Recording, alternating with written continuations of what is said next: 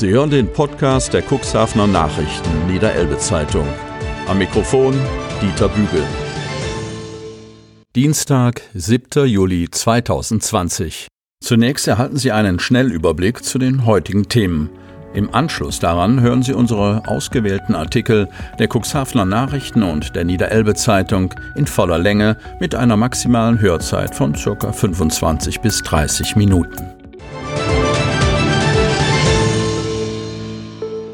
Wildwest an Hadelns Deichen.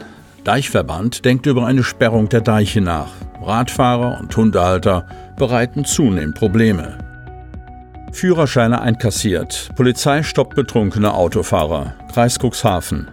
Gleich sechs betrunkene Verkehrsteilnehmer hat die Polizei am Wochenende im Kreis Cuxhaven erwischt. Einige von ihnen hatten reichlich Alkohol im Blut. Couragierter Zeuge. Soldat verfolgt Räuber und hält ihn fest. HWG meistert Corona-Krise. DFDS mit mehr Abfahrten im Frachtfährverkehr. Wie Honig aus der Wabe ins Glas kommt. Wie kommt Honig aus der Bienenwabe in das Glas? Das zeigt Ralf Müller am Sonntag, 12. Juli.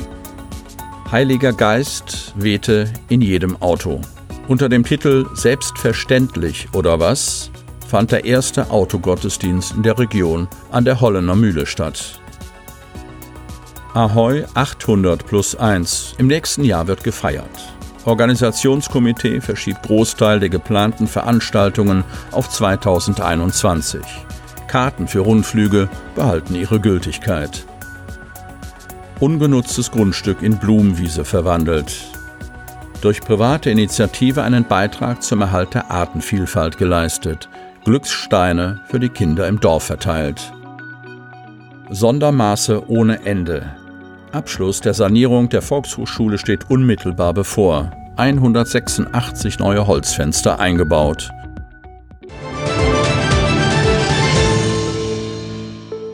Wildwest an Hadelns Deichen. Deichverband denkt über eine Sperrung der Deiche nach. Radfahrer und Hundehalter bereiten zunehmend Probleme. Von Thomas Sassen, Altenbruch, Otterndorf. Ihre gesamte Aufmerksamkeit gehört der Deichpflege im Sommer, wenn der Gründeich beweidet wird, und im Winter, wenn die Sturmfluten an der Grasnarbe nagen. Schuld heißt Armin Heidmann und der Geschäftsführer des Hartler Deich- und Uferbauverbandes Thorsten Heitsch haben damit viel Arbeit. Doch ohne die Hilfe der Schafe, das wissen Sie, geht es nicht. Die derzeit 780 Muttertiere von Deichschäfer Kai Krogmann halten das Gras kurz und verfestigen mit ihren Hufen den Boden. Doch der Aufwand für die Schafhaltung wird von Jahr zu Jahr größer. Grund sind zunehmende Konflikte mit Hundehaltern und Radfahrern. Deichschäfer Kai Krogmann kann inzwischen ein ganzes Buch mit Geschichten von uneinsichtigen Zeitgenossen füllen, deren Verhalten zwischen Sachbeschädigung, falsch verstandener Tierliebe oder einfach nur dummem Verhalten einzuordnen ist. Es seien zwar nur wenige, 95 Prozent sind unauffällig, aber diese wenigen kosten ihn Nerven, Zeit und Geld. Am schlimmsten war es zu Pfingsten. Sechs Stunden haben wir damit verbracht, zerstörte Gatter zu schweißen, ärgert sich Krogmann. Die Schlösser an den großen Toren werden mit Seitenschneidern aufgebrochen oder mit Sekundenkleber unbrauchbar gemacht. Das sind Straftaten und keine Kavaliersdelikte, erbost sich Thorsten Heitsch. Die Mitglieder des Deichverbandes seien inzwischen nicht mehr bereit, die wachsenden Kosten durch Sachbeschädigung an Zäunen und Gattern und den Verlust an Tieren hinzunehmen. Wir reden von Kosten im fünfstelligen Bereich, sagt Schultheiß Heidmann. Deshalb gäbe es Überlegungen, den Deichabschnitt zwischen Altenbruch und Otterndorf komplett zu sperren, falls die Probleme weiter zunehmen. Wir hoffen deshalb nur auf die Hilfe der Einheimischen, um den Gästen klarzumachen, dass der Deich mit den Schafen dem Sturmflutschutz dient und kein Freizeitpark ist, wo jedermann freie Fahrt hat und sich benehmen kann, wie er will. Diesen Eindruck haben die Deichschützer aus zahlreichen Auseinandersetzungen gewonnen, die sich in diesem Frühsommer häufen. Krogmanns Vater Richard kann sich noch gut an die ersten Wochen nach Ausbruch der Corona-Pandemie erinnern. Da war es ruhig und wir konnten vernünftig unserer Arbeit nachgehen.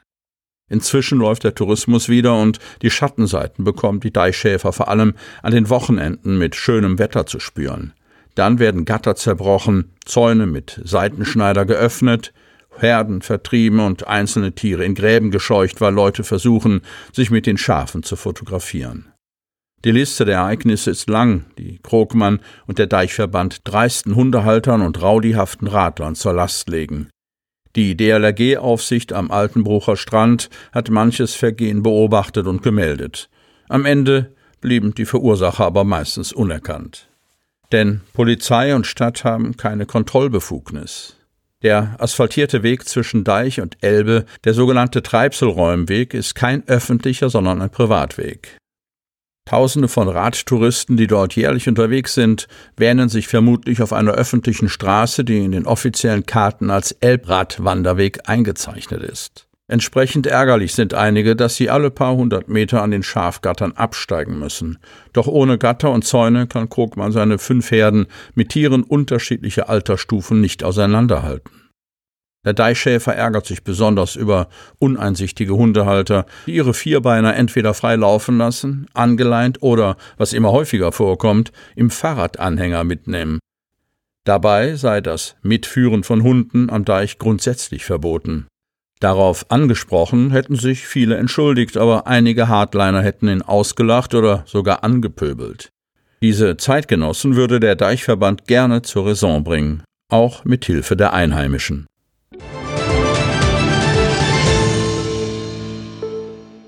Führerscheine einkassiert. Polizei stoppt betrunkene Autofahrer. Kreis Cuxhaven. Gleich sechs betrunkene Verkehrsteilnehmer hat die Polizei am Wochenende im Kreis Cuxhaven erwischt. Einige von ihnen hatten reichlich Alkohol im Blut. Am Freitagabend kontrollierten die Beamten einen 16-jährigen Otterndorfer. Der Jugendliche war gegen 18.30 Uhr mit seinem Roller in der Straße Neuseeland in Otterndorf unterwegs.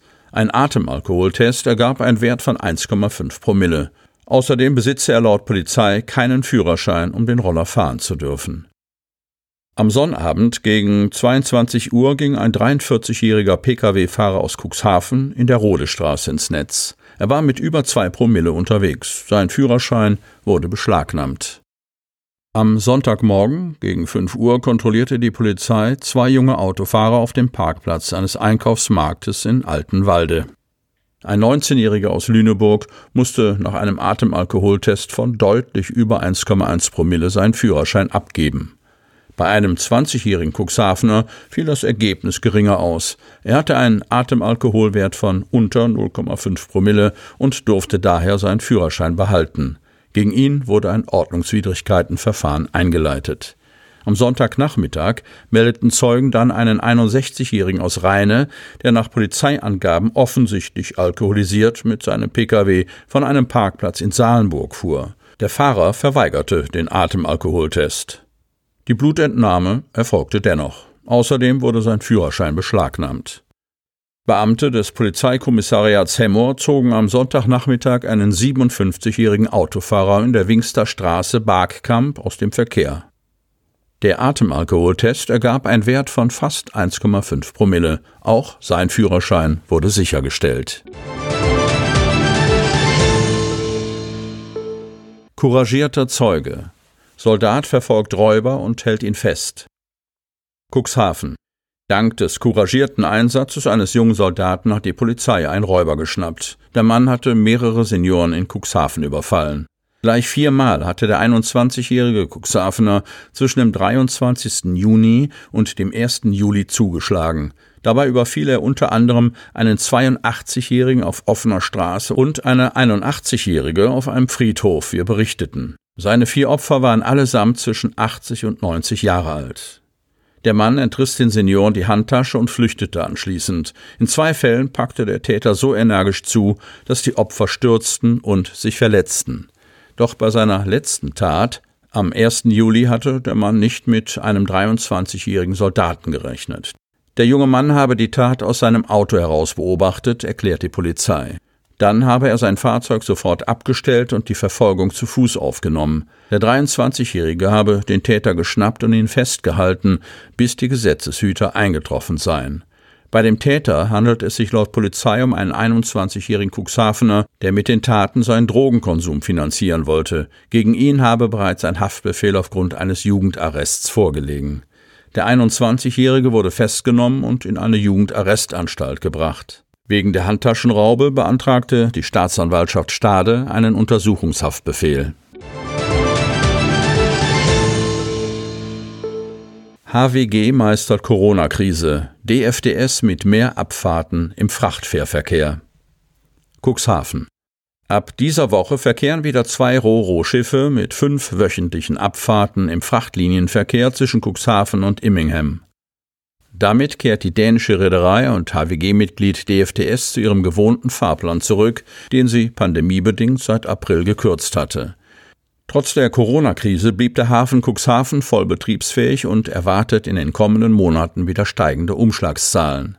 Mit dem Einsatz ihrer beiden Fähren Petunia Seaways sowie ab dem 8. Juli zusätzlich der Belger Seaways erhöht sich die Gesamtfrachtkapazität bei der dänischen Reederei DFDS AS nun um mehr als 70 Prozent.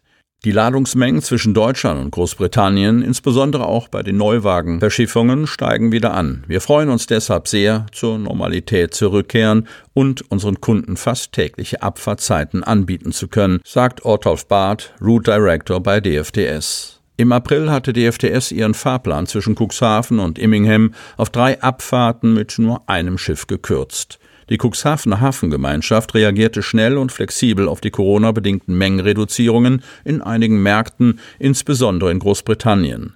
Die Transportroute über Cuxhaven erwies sich hierbei als robust und konnte ungestört weiter bedient werden, auch weil die Güter während des Landtransports keine Ländergrenzen überschreiten und daher von etwaigen Störungen an Grenzstellen komplett unbelastet sind.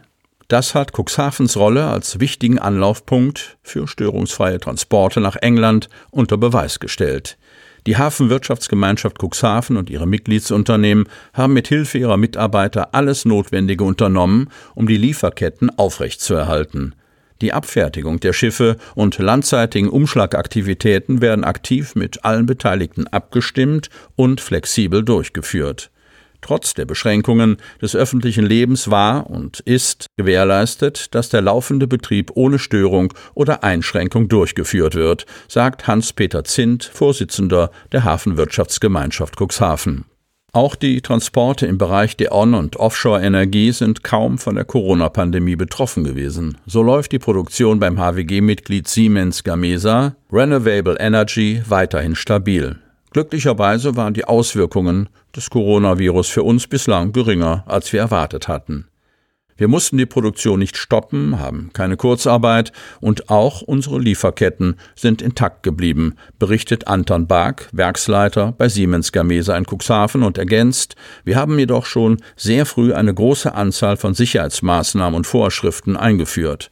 Dabei zeigte sich jetzt in der Krise die gute Zusammenarbeit zwischen den beteiligten Unternehmen im Hafen. Der Standort Cuxhaven ist zentraler Bestandteil für das Fertigungsnetzwerk des deutsch-spanischen Windanlagenherstellers und soll auch bei der Herstellung kommender Turbinenmodelle zum Einsatz kommen. So ist für 2022 die Serienproduktion sowohl für die 10 als auch die 11 Megawatt Anlage geplant. Darüber hinaus sollen ab 2024 auch die Maschinenhäuser für die neuen Megaturbinen mit einer Leistung von 14 Megawatt in Cuxhaven gefertigt werden. Wie Honig aus der Wabe ins Glas kommt. Wie kommt Honig aus der Bienenwabe in das Glas? Das zeigt Ralf Müller am Sonntag, 12. Juli. Der Imker, der auch die Natureumsbienen betreut, wirft zwischen 14 und 16 Uhr im Natureum die Honigschleuder an, die über eine durchsichtige Außenwand verfügt, sodass die Besucher den Vorgang verfolgen können. Außerdem werden viele Informationen zu den Bienen vermittelt. Im Bienenhaus des Natureums können die Besucher sogar durch ein Guckfenster einen Blick in einen echten Bienenstock werfen. Heiliger Geist wehte in jedem Auto. Unter dem Titel Selbstverständlich oder was fand der erste Autogottesdienst in der Region an der Hollener Mühle statt, von Thomas Schuld.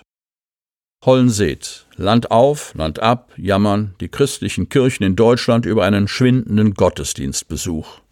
Ein probates Mittel dagegen könnte sein, aufstehen und aufeinander zugehen. Die Kirchengemeinde Lahnstedt hat es am Wochenende jedenfalls erfolgreich probiert.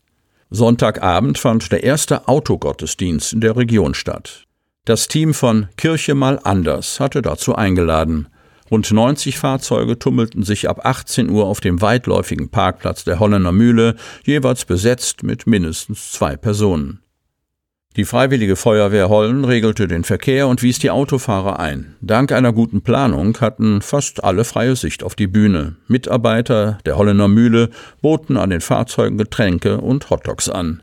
Das Vorbereitungsteam verteilte Gegenstände für geplante Aktionen, denn Aussteigen war nicht erwünscht. So war die Feier des Gottesdienstes mit vielen Menschen trotz der Corona-bedingten Einschränkungen gut möglich. Musik und Texte schalten dank einer leistungsstarken Lautsprecheranlage bei geöffneten Fenstern fast in alle Fahrzeuge. Mittels eines technischen Kniffs war das Geschehen auch über das Autoradio zu verfolgen. So war sichergestellt, dass alle Besucher eine gehörige Portion Heiligen Geist auf die Ohren bekamen.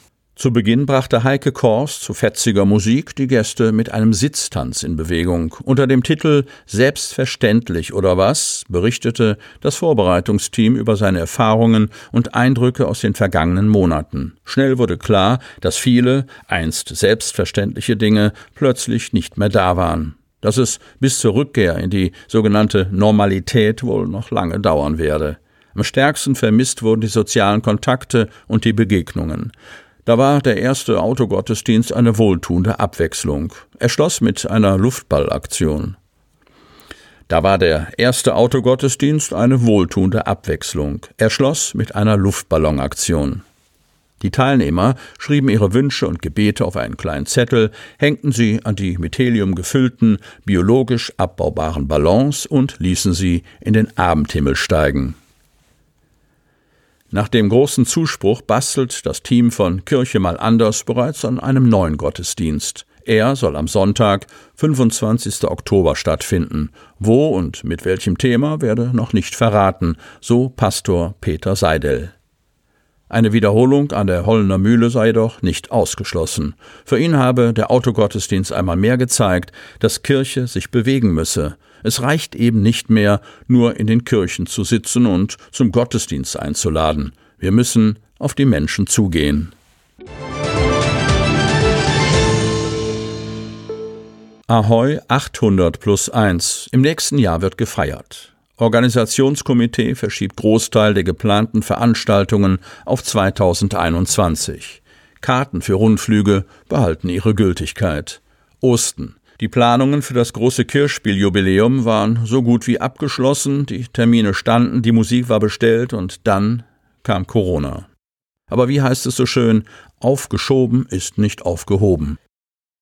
Niemand weiß, wie sich die Lage entwickeln wird, aber die Organisatoren stecken ihre Köpfe nicht in den Sand und werden, sofern dies möglich sein wird, das Kirchenspieljubiläum im kommenden Jahr nachholen. Das ist das Ergebnis einer Zusammenkunft der Arbeitskreissprecher, die kürzlich stattfand. Der Planungsstand sieht jetzt wie folgt aus. Am Sonnabend, 16. Januar 2021, wird es, nach dem Erfolg der Premierenveranstaltung im vergangenen Januar, erneut einen Neujahrsempfang im Osterland Festhaus geben. Der Fährmarkt wird im kommenden Jahr, wie gewohnt, am Sonntag nach Himmelfahrt, also am 16. Mai von 11 bis 18 Uhr stattfinden. Ab 12 Uhr wird dann der Hubschrauber zu Rundflügen über dem Schwebefährendorf abheben. Die bisher geworbenen Karten behalten damit weiterhin ihre Gültigkeit. Sollte jemand seine Karten dennoch zurückgeben wollen, so setze er sich bitte mit Wilfried Mahler unter Telefon 04775 435 oder mobil 0175 275 0494 in Verbindung, um die Details zu besprechen. Das geplante Open-Air-Konzert mit Back to Beat wird am Sonnabend, 19. Juni 2021 ab 20 Uhr auf dem Gelände des MC Hüll nachgeholt. Im Anschluss gegen 23.30 Uhr findet das Höhenfeuerwerk statt. Der Einlass beginnt ab 18 Uhr. Das ausgefallene Kinderfest in Isensee könnte am Sonntag, 20. Juni 2021 mit einem Gottesdienst stattfinden. Dieser Termin ist allerdings noch nicht bestätigt, genauso wie der Termin zur Präsentation der Chronik am Sonnabend, 3. Oktober 2020. Auch die Fahrradtouren zu markanten Punkten im Kirchspiel werden 2021 ab dem 7. Juni 2021 nachgeholt. Die extra dafür erstellte Radkarte wird dann verfügbar sein. Weitere Informationen gibt es aktuell im Internet. ungenutztes Grundstück in Blumenwiese verwandelt. Durch private Initiative einen Beitrag zum Erhalt der Artenvielfalt geleistet, Glückssteine für die Kinder im Dorf verteilt. Armstorf. Die Einsatzbereitschaft der Eltern während der bestehenden Corona-Pandemie ist gefragt und viele Erziehungsberechtigte ließen sich etwas einfallen, um mit ihren Kindern die schwierige Zeit zu überbrücken. In den letzten Wochen entstanden viele Umweltprojekte, dass sich die Familien zu Hause und in ihren Gärten aufhalten mussten. An Urlaub war nicht zu denken. Durch die vorgegebenen Einschränkungen wurden die Familienaktivitäten heruntergefahren und auch die gewohnten Feste und Feiern der örtlichen Vereine fielen aus. Viele gute Ideen hatte auch Marion Jenk aus Armstorf. Eine davon war es, ein ungenutztes Stück Land auf ihrem Grundstück Mitte März mit ihren Kindern Tjag, Mika und Merle als Blumenwiese anzulegen. Es wurden extra für Bienen geeignete Blumen und Sträucher gepflanzt und das Saatgut für Blühpflanzen in die Erde eingearbeitet. Drei Monate nach der Aussaat kann sich die Familie über die Blütenvielzahl freuen. Nicht nur die Kornblumen blühen, sondern auch viele Gräser und Nutzpflanzen sind aufgekommen. Wir freuen uns jeden Tag über die vielen Farben der Blumen und natürlich auch über die Insekten, die die Kinder beobachten können, erklärt Marion Jenk, die mit ihrer Aktion einen wertvollen Beitrag zum Erhalt der Artenvielfalt leistet. Ihr ist es auch zu verdanken, dass in Armstorf kleine Glücksbringer zu finden waren. Marion Jenk hatte sich die Zeit genommen, besondere Steine, Federn, Holzscheiben und andere Utensilien zu bemalen. Teilweise beschriftete sie die Gegenstände mit kleinen Sprüchen oder bedruckte die Naturmaterialien mit kindgerechten Motiven. Sie verteilte ihre Kreation im ganzen Dorf und hoffte, dass viele Kinder die Glücksbringer finden würden. Ihre Aktion fand großen Anklang bei den Kindern des Ortes und deren Eltern. Mir ist wichtig, dass die Kinder beschäftigt sind und sich über Kleinigkeiten freuen, erzählte die dreifache Mutter aus Armstorf. Die positiven Rückmeldungen aus den Elternhäusern animiert sie zum Weitermachen. Sondermaße ohne Ende. Abschluss der Sanierung der Volkshochschule steht unmittelbar bevor. 186 neue Holzfenster eingebaut. Von Jens-Jürgen Potschka. Cuxhaven. Ganz plötzlich wird es noch einmal so richtig laut. Irgendwo im weitläufigen Gebäudekomplex der Volkshochschule Cuxhaven scheint ein mächtiger Schlaghammer im Einsatz zu sein. Der Rundgang mit Lutz Rotermund und Michael Mehnert wird an diesem regnerischen Montagmorgen noch des Öfteren von Baugeräuschen unterbrochen. Doch die Sanierungsarbeiten in dem betagten städtischen Gebäude an der Schulstraße Ecke Abendrotstraße stehen nach einem Jahr kurz vor ihrem Abschluss. Bereits in der 34. Kalenderwoche, Mitte August, will die VRS hier wieder einziehen. Schon ein flüchtiger Blick auf das umfangreiche Zahlenwerk macht überdeutlich, was hier alles innerhalb eines Jahres in das Schulgebäude aus dem Jahre 1927 verbaut wurde. So wurden beispielsweise sämtliche Fähr- und Entsorgungsleitungen für Trinkwasser, Heizung und Strom komplett ausgetauscht. Natürlich haben wir bei dieser Gelegenheit auch die EDV-Leitung gänzlich erneuert, sagt Michael Mehnert.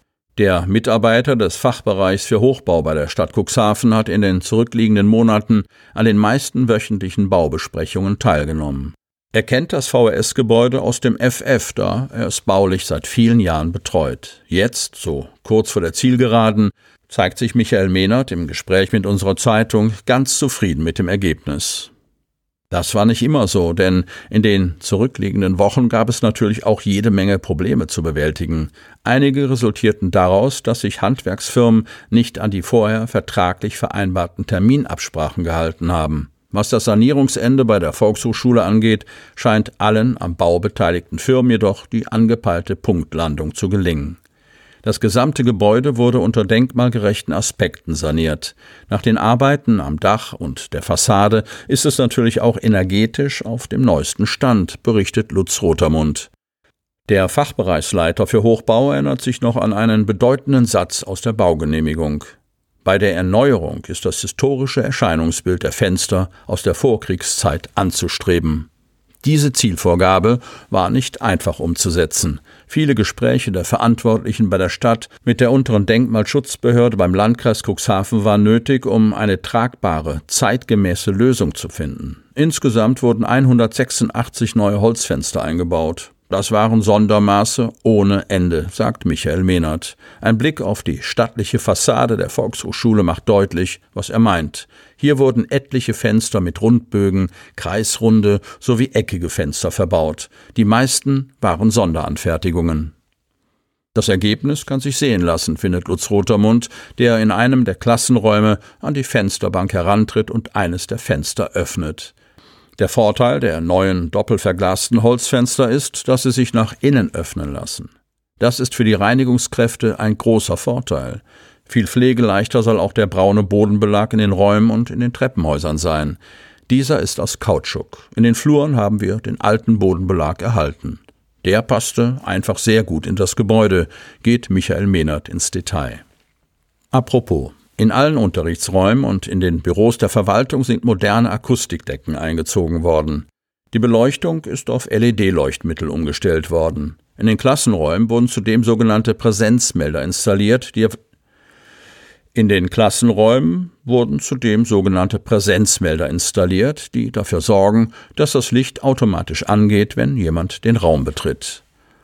Auch was die Optik in den zwei Treppenhäusern angeht, wurde auf eine denkmalgerechte Sanierung achtgegeben. Die alten Geländer mit ihrer aufwendigen Gestaltung wurden vollständig erhalten. Die tragenden Pfeiler mit ihrer rauen Oberflächenoptik gleich daneben wurden ebenfalls lediglich nur gestrichen. Wir wollten den historischen Charme des Gebäudes an dieser Stelle ganz bewusst erhalten, sagt Lutz Rotermund, was natürlich auch für die alten Wasserspender auf den Schulfluren gilt. Die übrigen Waschbecken in den Klassenräumen sowie die Sanitärtrakte wurden allerdings gänzlich erneuert.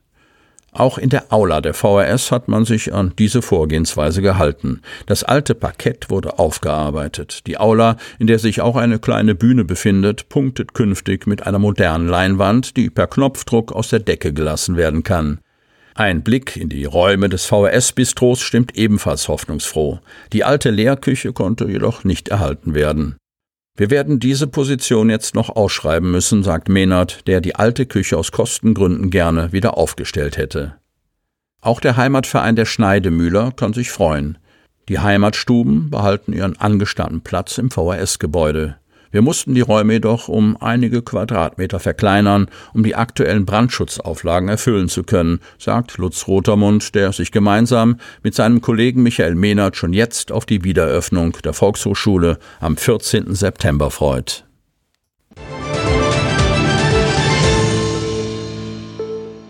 Sie hörten den Podcast der CNV Medien, Redaktionsleitung Ulrich Rode und Christoph Käfer. Produktion Rocket Audio Production.